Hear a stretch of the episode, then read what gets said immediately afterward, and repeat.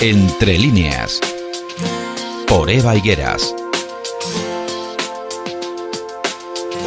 ¿Sabes aquellos días en los que te levantas y ya sabes que el día va a ser peliagudo? Mm, ¿Por algo especial? Pues no, no lo sé. Solo sabes, o en mi caso, sé que el día no va a ir por buen camino.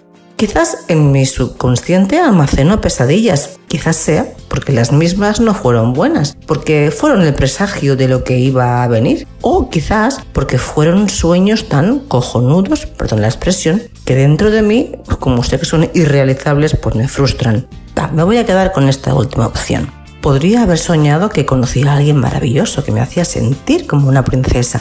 Ese alguien que siempre te tiene en su pensamiento, Podría haber soñado que aparecía alguien que pensara en aquello que me podría hacer ilusión en mi cumpleaños o en Navidad.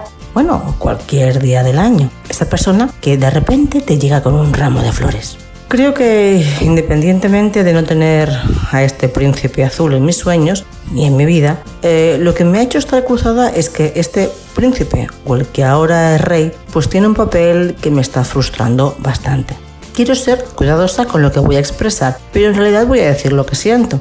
He defendido siempre a la monarquía porque he considerado que es el mejor embajador que tenía España en el mundo. Pero ahora me pregunto, independientemente del mundo, ¿qué papel tiene el rey en el momento actual de nuestra España?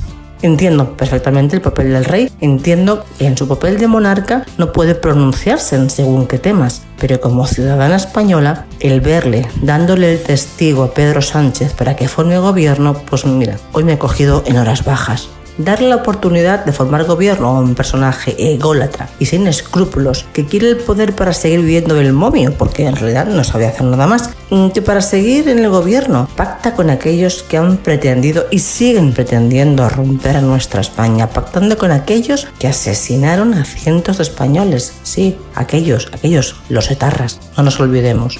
Es irrisorio ver cómo Felipe VI da la mano a aquellos que quieren su destierro a aquellos que quieren eliminar todo lo que somos, todo lo que nuestro país consiguió con nuestro esfuerzo, lo que consiguieron nuestros antepasados, nuestros padres, nuestros abuelos, una tierra de concordia. Yo no sé cómo dormirá el monarca hoy, pero sí sé cuáles serán mis pensamientos antes de hoy intentar coger el sueño. Esta no es la España que yo quiero.